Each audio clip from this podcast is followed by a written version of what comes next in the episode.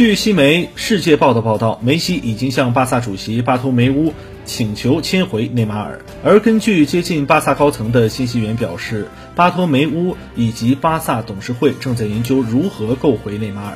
据称，巴萨正在尝试将格列兹曼的交易加入到内马尔回归的行动中来。根据巴萨和他的私人协定，法国人将在七月一号以一点二亿的身价。转会而来，巴萨的意图是将格列兹曼作价转让给巴黎，从而获得内马尔的回归。不过，这个方法面临着一个难题是，格列兹曼为了加盟巴萨牺牲了自己的部分薪水，而转会巴黎的话，格列兹曼无疑会要求更高的薪水。